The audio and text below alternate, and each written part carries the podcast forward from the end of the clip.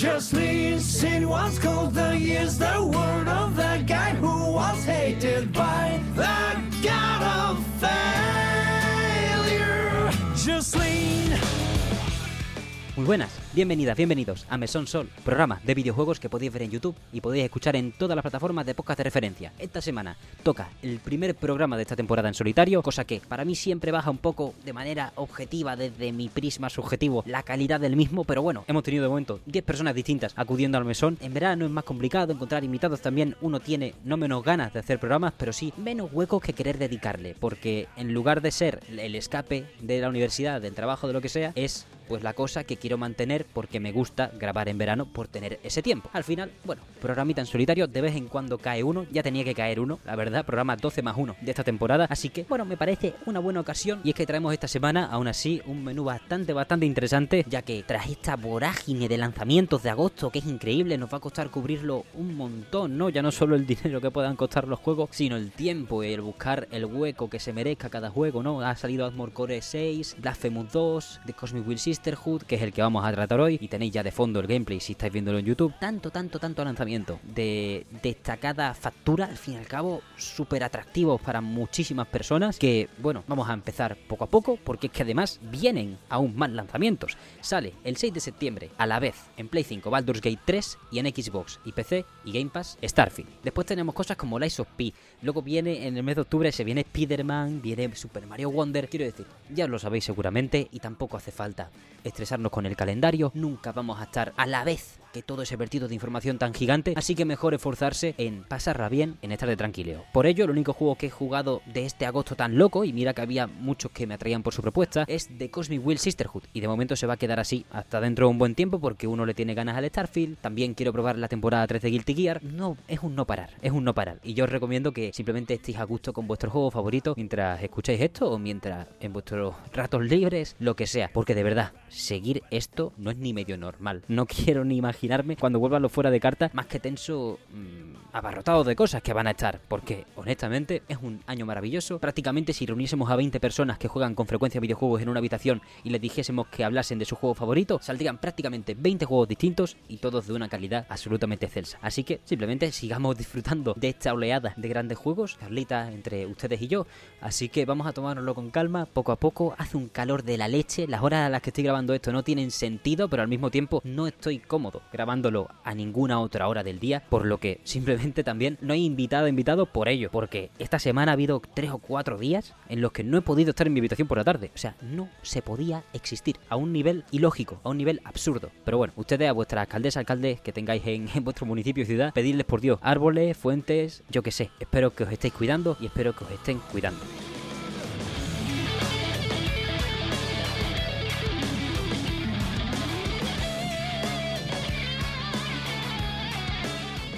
The Cosmic Will Sisterhood es un juego lanzado el 16 de agosto de 2023 para Nintendo Switch y PC, desarrollado por el estudio español de Valencia Benimaclet de Construct Team y editado por Devolver Digital, que es lo que suele ocurrir para este estudio cuando hablamos de sus proyectos de mayor envergadura. Para hablaros directamente de los roles, no nos vamos a equivocar, vamos a ir directamente a los créditos. En diseño, texto y programación tenemos a Jordi de Paco, en producción, dirección artística y animación a Marina González, en música y diseño de sonido a Paula Ruiz Fingerspit, con una excelentísima, excelentísima banda sonora que ya tenéis en Spotify de manera gratuita y en arte conceptual, diseño de personajes y arte de las cartas, que ahora hablaremos de ellas, se encuentra Iván Papiol, que es el miembro más nuevo del grupo. No sé ni si ni siquiera es un puesto fijo ni nada. Me encantaría entrevistarles en algún momento, pero de momento, pero de momento, eso, un trabajazo por su parte y por parte de las otras tres personas mencionadas. Ya hablamos de la demo en el programa 10 de esta segunda temporada con Pablo, pero vamos a insistir rápidamente en los puntos que destacamos en ese momento, en una sección de 9 minutillos, 10 minutillos, en ese picadillo de indies. Puede que alrededor del final del programa lo encontráis, porque estos puntos que os menciono se mantienen a la perfección o incluso mejoran probablemente durante toda la extensión del juego, que para poneros en contexto, yo he tardado unas 11 horas en pasármelo y soy un lento, en el sentido de que cada decisión me pesa un quintal y para fabricar las cartas, que es una de las mecánicas principales, tardo un montón, porque no me conformo con ningún diseño dentro de mis reducidas capacidades para hacer estampas conmovedoras o relativamente bonitas. Estaré viendo pruebas de todo ello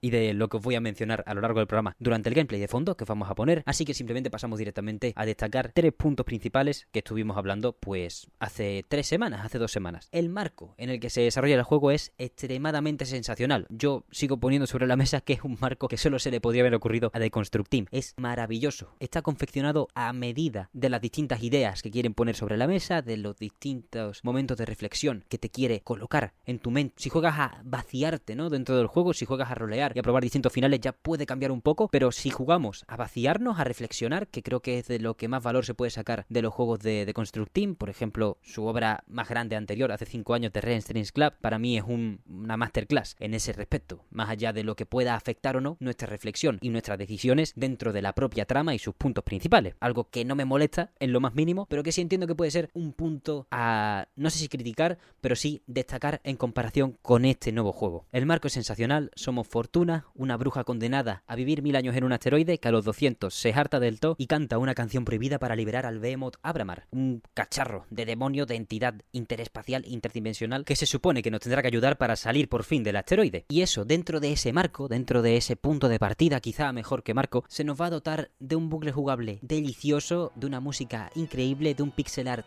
formidable y de un guion extremadamente bien confeccionado. Por ello, el segundo punto que dijimos en su día, en el programa 10 de esta segunda temporada, es que probablemente estamos ante el pico de Deconstruct Team en todos sus aspectos. No en el sentido de que ahora vaya hacia abajo, sino en el sentido de que cogiendo toda su carrera y todo su recorrido, han llegado al ideal en el que se puede ver un crecimiento natural y bonito y ambicioso dentro de todos sus juegos hasta llegar a esta obra que de momento es su obra cumbre y si no nos fallaron las estadísticas del programa que hicimos a Tears of the Kingdom en el que hablamos un poco al final sobre la industria del videojuego, pues actualmente es la segunda IP original nacida en España mejor valorada de la historia en Metacritic o por los medios en general, vaya, si hacemos las medias de todas las grandes revistas, que es lo que hace Metacritic, no hace falta meter la web en cuestión, sino simplemente mirar el clamor universal que ha recibido esta obra.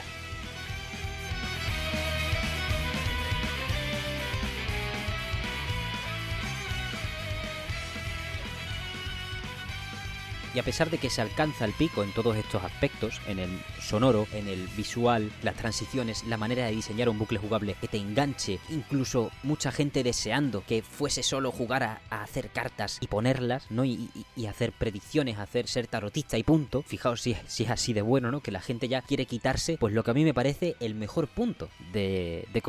El guion, las palabras, la escritura, la narrativa conversacional a un nivel tan elevado que, joder, muy pocos estudios en el planeta pueden compararse. Y da igual el número de palabras que usen, la cantidad de diálogos, la cantidad de cinemática, la cantidad de finales posibles que me pongas. Aquí estamos hablando de calidad, no en bruto, calidad pulidísima por años ya de experiencia y por unas ganas de seguir sorprendiendo, seguir expresándose y seguir siendo, bueno, la vanguardia en este aspecto, aunque yo creo que eso les dará igual, porque al final si el hambre por expresarse es alta y la calidad por, por el tiempo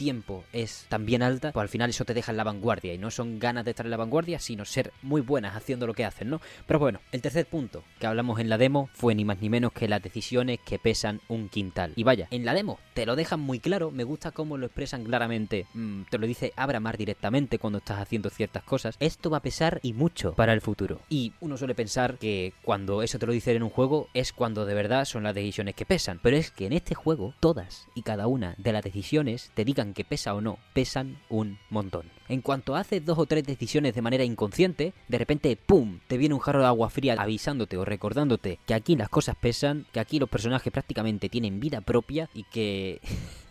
cuidado, que te lo puedes pasar muy bien en el bucle jugable, te puedes relajar con las cartitas, te puedes relajar haciendo un par de lecturas, pero recuerda, tu don es la clarividencia. Aquí hay un montón de personajes pidiéndote consejo y unos manejan mucho, otros manejan un poco menos, pero tienen ciertas cosas que te pueden llegar a putear. Controla, controla, porque de verdad que podemos agitar el cosmos con un par de malas decisiones o simplemente adrede buscando caerle mal a ciertas personas. Por supuesto, ese tipo de exploración es una a la que yo creo que el juego invita de manera inmediata, justo después de hacerte tu primer playthrough, tu playthrough vaciándote, tu primera partida vaciándote. Vaya, yo, yo creo que esa es la manera de jugar dentro de que cada uno que haga lo que le dé la gana, por supuestísimo. Pero este tipo de juegos de reflexionar, de tan bien escritos, con unas opciones tan, eso, pesadas, eh, que, que una, una de las cuatro opciones de diálogo a veces te pincha en el alma y dices, tengo que coger esta por nariz porque o sea, no hay roleo que valga. Tengo que ir a por esta cosa en concreto. Así que yo he jugado un poco así, no me lo he pasado varias veces. Esta vez he esperado a acabarme mi primera partida para empezar a grabar este programa. A mí, yo, me descubro ante la calidad de los momentos, ante mm, la tensión verdadera, ante la reflexión automática que hace tu cerebro y lo rápidamente que podemos conectar en este caso la realidad a las metáforas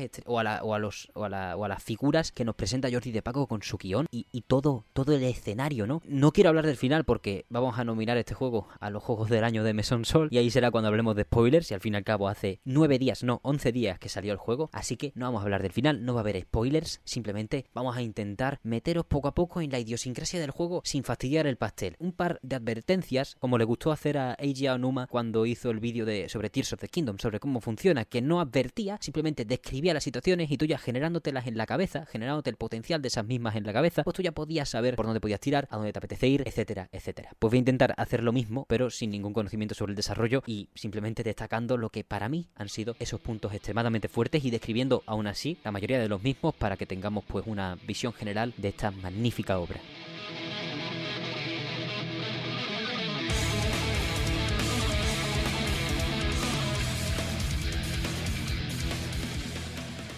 Lo más importante para mí serán siempre las decisiones que pesan un quintal. No podemos, o sea, sí, está muy bien el bucle jugable del que podemos hablar ahora mismo. Somos una tarotista o una vidente, somos una bruja con el don de la videncia, en realidad. Así que con ello, pues usábamos las barajas del tarot clásico, que prometí chapa sobre el tarot, pero me la voy a guardar para cuando toque nominar este juego a los juegos del año del mesón, aunque sobre todo porque en realidad no es tan importante, porque el tarot original lo vamos a ver muy poco, se va a referenciar a él muy poco, y lo que verdaderamente vamos a disfrutar es de romper con las definiciones del tarot de Marsella y otros, otras barajas de, la historia de la humanidad y confeccionar nuestra propia baraja. Y ese es el poder que nos garantiza Abramar para intentar conseguir salir de nuestro asteroide, o acabar saliendo, o al menos tener un entretenimiento. Joder, al menos ya por fin nos está hablando una persona después de 200 años. Es normal que con eso nos podamos llegar a conformar. Para hacer esta baraja tenemos que conectarnos con los cuatro elementos, agua, aire, tierra y fuego. Y con ello tenemos que marcar unos sacrificios, que son estas decisiones que te avisa que pesan un montón en la propia demo y que de verdad moldean en gran parte la experiencia jugable, pero ni por asomo, ni ni por asomo son las decisiones únicamente importantes, son las decisiones núcleo. Sí, se podría decir que marcan unos nodos importantes dependiendo de cómo las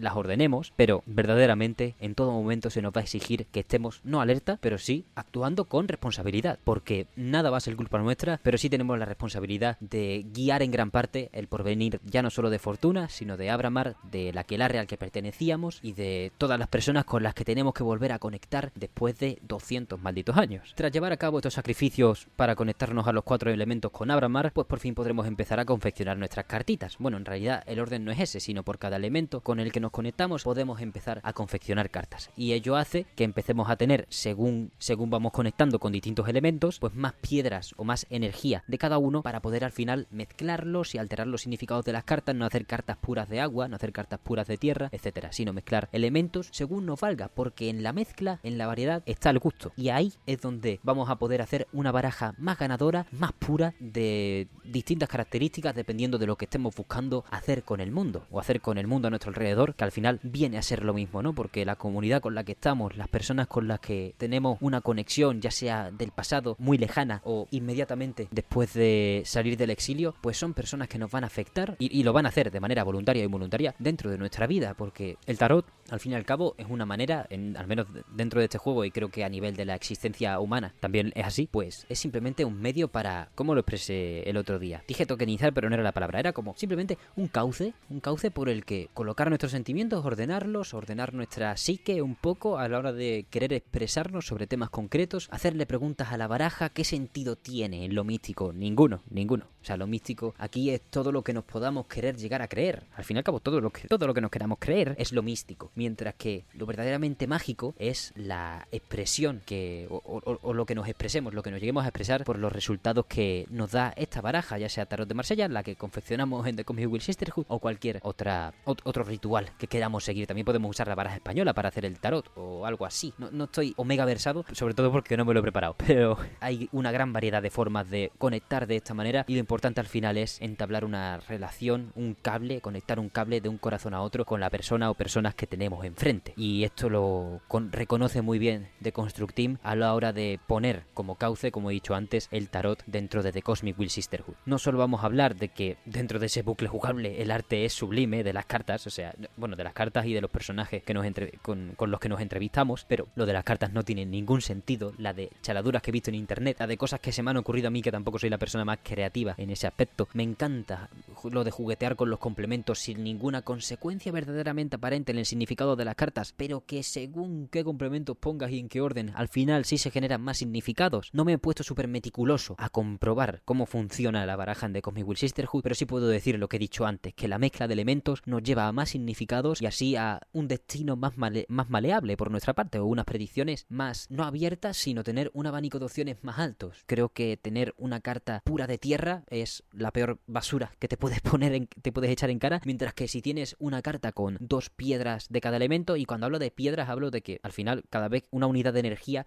en este juego tiene forma de rombo, entonces me hace, se me hace fácil pensar en piedras, y el efecto, el, sonido que hace cuando entran en tu, en tu alma es como de, yo que sé, un, como un chasquido, como, yo que sé, suena a piedrecita, suena a piedrecita, está guay, está bastante guay, así que de momento vamos a hablar en unidades de energía o en piedras, más o menos es lo mismo, y así iremos confeccionando nuestra baraja, mezclando distintos elementos según las sensaciones que queramos inspirar sobre las personas que tenemos delante, según también la variedad de sentimientos que queramos generar con nuestra baraja, porque claro, lo que sí es azar total es la carta que nos toque. Yo he tenido una baraja súper corta, podemos tener hasta 22 cartas si no recuerdo mal, y yo me he limitado a tener como máximo 10, y ya era un estrés porque había muchas de las que me gustaban que no salían, a lo mejor tenía una que me ha jodido un par de predicciones, un par de lecturas, un par de personajes, porque por los loles, por probar, me hice una carta muy de fuego, que eso suele ser pues bastante, bueno, no negativo per se, pero si la mezclamos con la tierra y no le damos un poquito de agua, un poquito de aire, pues a lo mejor la cosa puede irse a solo soluciones negativas, solo devastación, solo cortar de raíz cosas que a veces cortar de raíz no es malo, pero sí cosas radicales, cambio, transición, revolución. Transición no es la palabra, pero sí revolución, cambio, corte tajante, esas cosas, para bien o para mal, por supuesto, pero a veces pues yo me he sentido mucho más a gusto con el agua, con el aire, un poco de fuego siempre tiene que estar y de hecho las piedras que se me han acabado son las de fuego, o sea, me he quedado a cero de fuego prácticamente porque sí lo he usado en casi todas las cartas que he hecho, pero siempre mezclando con elementos para buscar esas traducciones más abiertas, porque al final si, si uno entiende el tarot como ese intento de conexión con la persona, uno no puede intentar meterle tampoco por el gaznate, pues el significado cerrado de una carta. Tienen que ser un canal verdadero por el que intuyamos el cosmos de una manera, bueno, o a la persona que tenemos delante, de una manera abierta y polifacética como son las personas en general y también en menor medida porque son personajes de ficción, las personajes que están en The Comic Will Sisterhood puestos por Jordi de Paco de manera excelentísima. Para seguir hablando de los personajes, sus diseños, que antes he hablado del diseño de las cartas que es excelente, pero eso, sus diseños son fabulosos, a un nivel, una variedad excelentísima, una conciencia de que el universo, mm, bueno, el mundo de las brujas es un mundo diverso, amplio, con mogollón de convicciones distintas, de formas distintas de vivir, y por ello, distintos cuerpos, distintas identidades, maneras de ver la vida, ya no va solo de, lo bien que estén escritas, sino de lo bien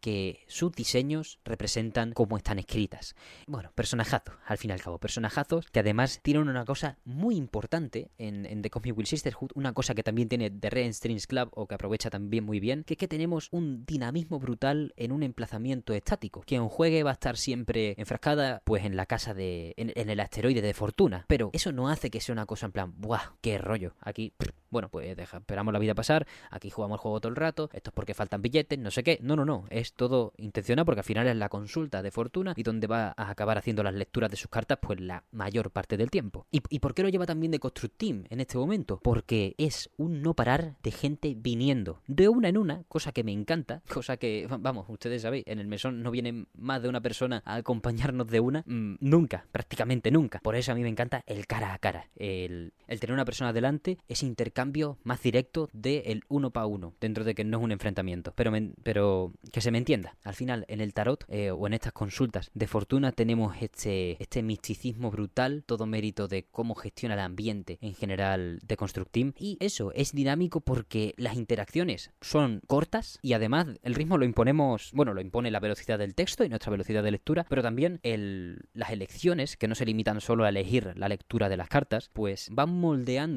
el ambiente, van moldeando nuestra relación con los personajes, con la persona que tenemos delante y hacen del bucle jugable algo incluso más delicioso de lo que era en The Red Strings Club, que se basa en lo mismo, somos ahí somos Donovan y vamos recibiendo clientes a nuestro bar, al Red Strings, y aquí pues al final estamos haciendo lo mismo, somos una persona que provee un servicio y la gente viene a hacernos consultas, ya sea porque son colegas, ya sea porque necesitan ayuda en una cosa, ya sea porque no se creen que por fin podamos recibir visitas. Pero vaya, en The Coffee Will Sisterhood es todo mucho más dinámico porque no va de interrogatorio per se, o sea, sí, va de conocer a la persona que tenemos delante, pero aquí no hay, aquí no hay más eh, bien mayor u objetivo final que el que nos queramos proponer, como siendo fortuna. Entonces, a veces podemos, por lo a gusto que estamos directamente, pues perder de vista ese objetivo, perder de vista lo que prometimos que sacrificábamos hace un tiempo, el objetivo hacia el que estaban orientados esos sacrificios, y bueno, ir con el flow y básicamente hacernos colegas de cierta bruja, ayudarla en su menester concreto sin buscar nada a cambio, o simplemente torcer nuestras intenciones en un porvenir totalmente distinto al que nos habíamos propuesto en cuanto abrimos el juego. Todo esto porque eso, las elecciones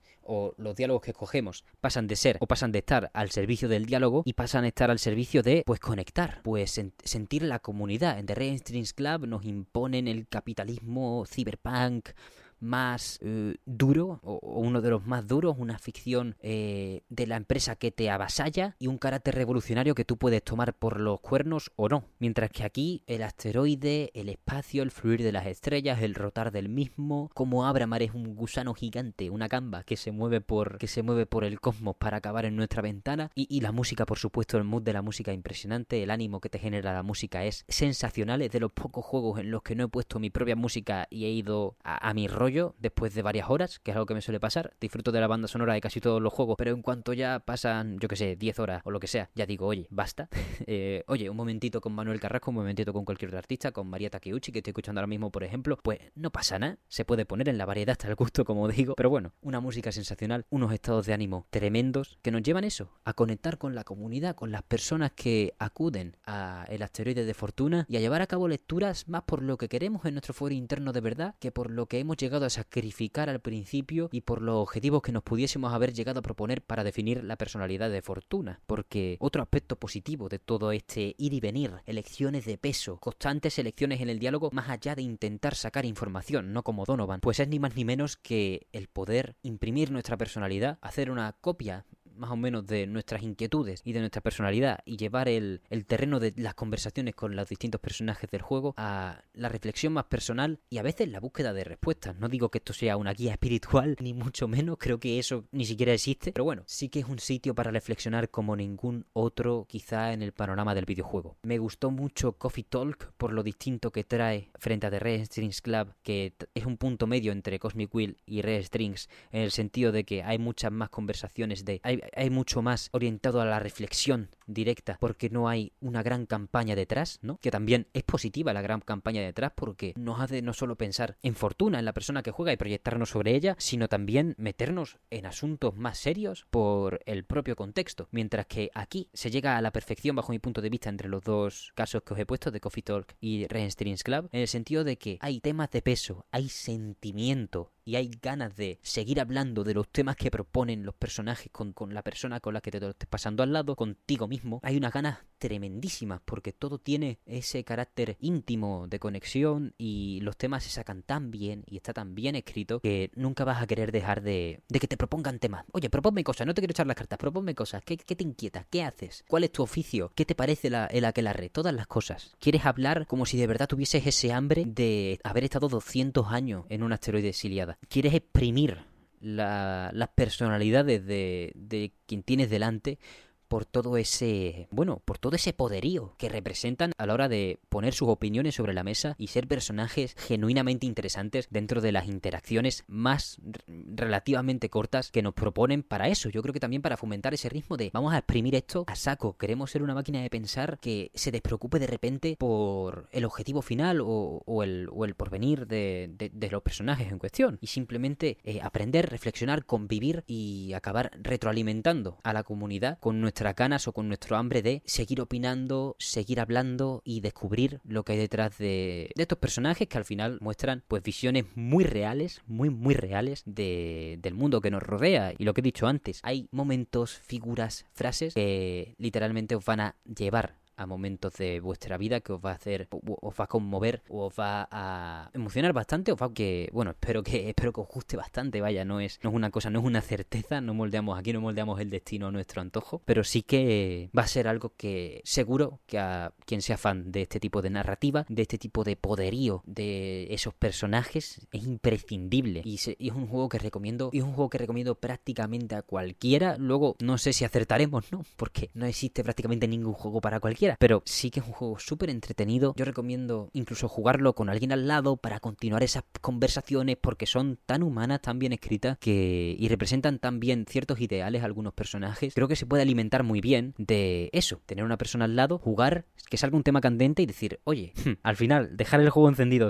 una hora sin tocar nada porque hay interpelaciones entre las personas jugando o mirando la pantalla. Creo que puede ser algo muy interesante, es algo de mucho valor, es algo que de hecho hice en jugando de Rens Strings Club, así que no puedo esperar a hacerlo en The Comic Will Sisterhood, que es algo que no he hecho esta vez, he jugado en solitario, pero vaya, eso no le ha quitado ningún tipo de valor a la experiencia y creo que creo que aquí lo estoy dejando bastante claro, ¿no? Me gusta mucho que las palabras me estén saliendo de manera relativamente automática, aunque esté yendo para variar al saltomata por el guion, bastante, bastante caótico. Bueno, guion, el esquemita que me he hecho, además aprendiendo de un vídeo de Masahiro Sakurai que ha sacado hace poco, hablando de cómo distribuir las ideas y, y me ha gustado mucho, perdonad el inciso, me ha gustado mucho cómo distingue ordenar las ideas de manera eficiente para la persona escribiendo y ordenar las ideas de manera eficiente para expresarlas al público. Y ahora mismo tengo un esquema del estilo para la persona que escribe y la verdad que gracias Masahiro, una vez más, el mejor canal de YouTube, top 5 como mínimo. Pero eso, hemos hablado de momento de esa música increíble que vamos a insistir un montón, de ese bucle jugable que nos lleva de Abramar a sacrificar por los elementos, a hacer nuestras propias cartas, a mezclar esos elementos para adquirir una variedad de significados jugosa como la que ya habréis visto o estoy a punto de poner. Mira, en este momento es cuando voy a poner la carta con más significados que me ha salido, que es una chaladura brutal. Creo que tenía como 10 o 12 significados, así que eh, no, no me ha llegado a salir. Cuando he barajado, me ha dado un poquito de coraje, pero estaba tan bien hecha. Era un Juggernaut, un misil nuclear tarotista. Estoy deseando volver a hacerla prácticamente escala 1-1 en mi siguiente run, porque ha sido maravilloso. Y aunque eso, he hecho una baraja de pocas cartas para controlar más o menos lo que me gustaría que saliese, porque tenía muchas cartas que me gustaban mucho y al final tenía muy claro que había otras que no tanto. Y de hecho, una de las que no he mencionado todavía de ese bucle jugable es que se nos va a dar la oportunidad en cierto momento de, de la partida, no sé si muy tarde o muy pronto, creo que más o menos a la mitad del juego, de destruir las cartas que no nos hayan gustado sus significados o el poder que, que incidían sobre las lecturas, las lecturas que, no, que, que desbloqueaban para, para decidir qué, qué decirle a la persona que teníamos delante. Y eso me ha parecido esencial, porque no solo las destruyes, sino que te devuelven los elementos gastados en ellas para volver a confeccionar automáticamente una carta de reemplazo con significados más deseados o simplemente para empezar a pensar en la estrategia a largo plazo, a medio plazo, sobre qué añadir para futuras lecturas, porque no es un tema que nos, que nos vaya a molestar poco, en el sentido de que en cuanto hagamos una lectura que digamos, ¡buah! Esta carta en verdad la he cagado poniendo tanto de este elemento, tanto de este otro elemento, no están las intenciones que yo quería, vamos a querer muchísimo empezar a moldear la realidad a nuestro antojo en el sentido de hacer las cartas que queramos explícitamente con los significados que queramos. Es decir, da igual cómo estén colocados los muñecos, queremos a lo mejor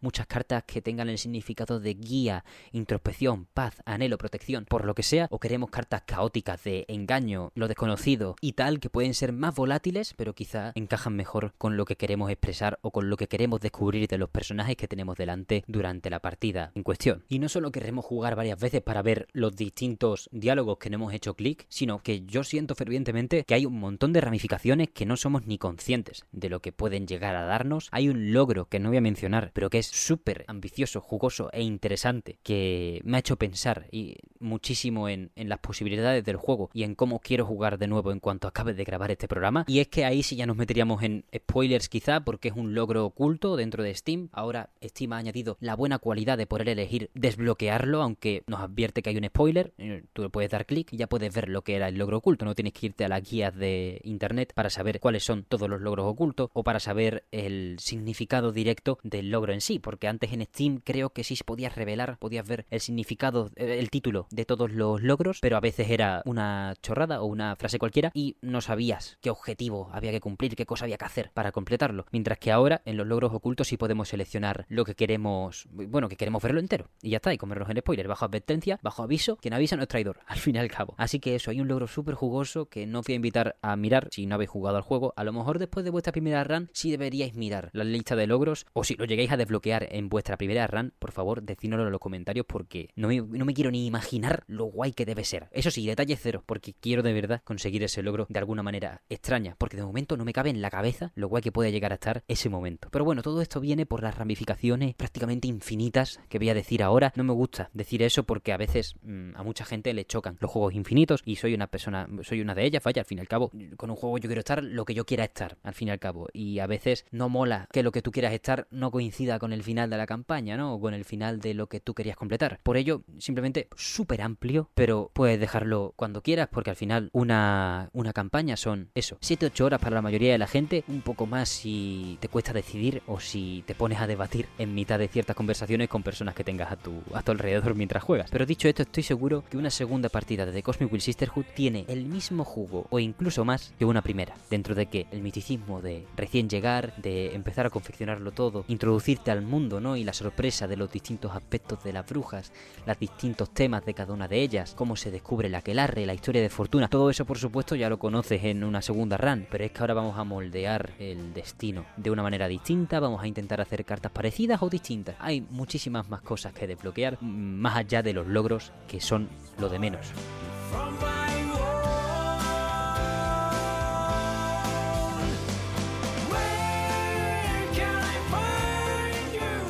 Mi opinión, habiéndome pasado el juego muy muy recientemente, hoy mismo, es que seguro que una segunda run recompensa un montón porque al fin y al cabo es un juego que no te deja querer irte. Me quería quedar más tiempo, básicamente. Por ello no puedo dejar de pensar, no puedo dejar de pensar ahora mismo esto y quizá cuando repose los pensamientos eh, cuando hagamos el vídeo de juego del año de Meson Sol, pues a lo mejor es un poco distinta mi opinión. Pero yo creo que no nos estamos equivocando si echamos una segunda partida de The Cosmic Will Sisterhood en cuanto acabamos la primera o en cuanto tengamos un hueco para retomar el juego. Honestamente, creo que ya sí hemos pasado por todo. Os recordamos de nuevo que está en Nintendo Switch y en PC a unos 16 con algo euros. Eh, estaba de descuento de lanzamiento hasta el 23 de agosto o hasta el 24 de agosto, justo cuando salía Blasphemous 2. Pero si me permitís, lo miro un momento y os digo exactamente el precio en Steam. Y ya lo dejamos, que creo que en, en Nintendo eShop será igual. 16,49 no, 17,49. Y hay una demo gratuita que podéis descargaros con la primera hora del juego que os pasa todo el progreso al mismo. Eso sí, los logros no, porque muy curiosamente estoy analizando un juego durante 44 minutos de grabación sin cortar, del cual no tengo el logro más básico, el logro que tiene todo el mundo. Crear tu primera carta, que es normal, ¿no? Porque al final, si no se hace un trasvase de los logros de la demo al, al juego al juego base, pues eso, me faltaba ese logro y no... Y como no acabé la demo, pues sí tenía el de acabar el prólogo, entre muchas comillas. De introducción tiene mucho, pero peso ya tiene desde el minuto uno. Todo lo que se despacha en una obra que de verdad espero que pase a la historia del desarrollo patrio y de la narrativa conversacional en general. Creo que se llevan a cabo muchos logros en cuanto d- durante este desarrollo y creo de verdad que es un ejemplo, quizá no en, el- lo mal que lo habrán pasado durante la pandemia desarrollando el juego y, lo que debe ser ser un equipo tan chico llevando a cabo todas estas cosas, pero sí que es un logro en cuanto a la expresión creativa desde todo y cada uno de los aspectos. Estoy esperando, creo que habían dicho que iban a hacer un libro de arte en físico, eso va a ser una locura, lo quiero ya de ya. Es, ahí, es por eso la variedad de personajes al servicio de presentar un aquelarre rico en opiniones, en diferencias de orígenes, en diferentes eras de las que proviene cada bruja, en diferentes planetas incluso de los que viene cada bruja, que esa ambición es, es preciosa y se ha plasmado tan bien que, que me parece excelente. Así que eso, hasta aquí, de Comic Will Sisterhood, vamos a, voy a dejar ya la chapa porque creo que me he repetido un poquito. Mm, y nada, yo invito a todas las personas que estén escuchando esto a disfrutar de la maestría de Construct Team, porque de verdad que diga lo que diga, no sé si me estoy quedando corto, pero sí que es algo que merecéis experimentar en primera persona. Desde Ghost Will Be Watching se ve su evolución brutal hasta este pico, como he dicho antes, y de verdad que no podía estar más contento porque muchas veces ese pico no tienes por qué no tienes por qué cumplirlo al final, porque la vida da muchas vueltas y honestamente el desarrollo ha tenido que ser complicado, ha tenido que ser durísimo como la gran mayoría y que ello no haya atenuado el extremadamente tenaz espíritu creativo de este equipo, pensando en que este es un proyecto gigantesco, pues creo que es un motivo de celebración para todas las personas que estén dispuestas a disfrutar de los juegos con la mente abierta y con ganas de reflexionar sobre la identidad, sobre política, sobre la verdad del universo, sobre cómo deberíamos expresarnos hacia nosotras mismas, sobre cómo deberíamos vivir, sobre tantos temas de tanto peso que no dejan indiferente a nadie y que verdaderamente creo que hacen por el progreso, por las ideas frescas y por, por lo bonito que sería vivir en absoluta libertad de todo tipo, pues hacen, hacen para ello, para estas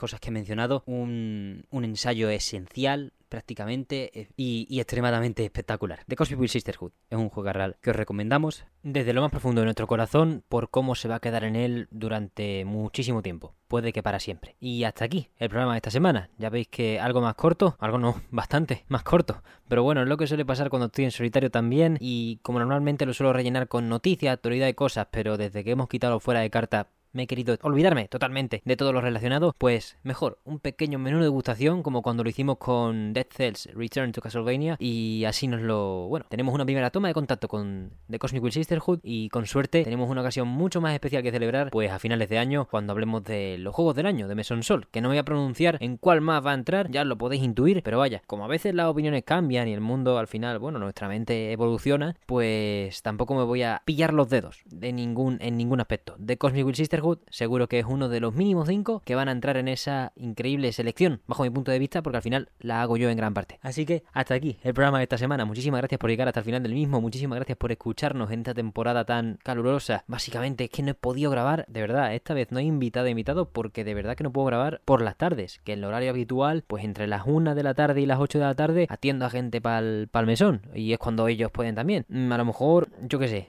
no sé cómo lo vamos a hacer. Si el calor persiste, espero que estéis bien y que os estén cuidando y que os cuiden, como he dicho antes. Porque eso, además, también he estado haciendo cosas del Indie Dev Day que vamos a ir Va, a estar el mesón en el Indie Dev Day. Espero encontrar a todas las personas con las que interactuamos o que les guste el mesón por ahí en, en, Barcelona, los días 8, 9 y 10 de septiembre. Y a quienes no, pues nada, muchas gracias por escucharnos de todos modos, es una maravilla. Y muchas gracias a todas las personas que ya puedo ver en persona aquí en Sevilla y que agradecen los esfuerzos o les gusta, les gusta el programa, sobre todo a mis amigas y amigos que, joder, se, agradece mucho que me escuchen un rato, que se tomen ese tiempo. Y eso, ese agradecimiento os lo traslado bien también a todas las personas que aún no haya tenido el placer de conocer. Recordad que nos podéis ver en YouTube y nos podéis escuchar en todas las plataformas de podcast de referencia. Cualquier comentario acerca de Comic Will Sisterhood es vuestro juego del año, cuál es vuestro juego de agosto, porque directamente eso ya sería una selección bastante difícil. Tears of the Kingdom entrará en los juegos del año del mesón o no? ¿Qué juegos meteríais ustedes en los juegos del año del mesón? ¿Deberíamos poner una encuesta pública en un Google Forms de estos? Cualquier comentario es del más grande valor y lo podéis lanzar a través de cualquiera de las vías oficiales. Ya sabéis que estamos en TikTok, Twitter, Instagram, los comentarios de Spotify, los comentarios de YouTube, todas partes con el radar puesto para cualquier tipo de arenga, sugerencia o comentario en general. Y si queréis acompañarlos de un poco de Bill Metal, os recordamos que tenemos un coffee abierto, coffee.com barra mesonsol para acercaros a la hucha. Y solo me queda agradecerle a Deconstructin, a todas sus partes, a Jordi de Paco, a Marina González, a Paula Ruiz y a Iván Papiol, su imprescindible y valiosísimo juego que hemos dedicado, al que hemos dedicado esta semana y a todos ustedes vuestra compañía una semana más. Muchísimas gracias por todo, una vez más, y nos vemos la semana que viene. That's why.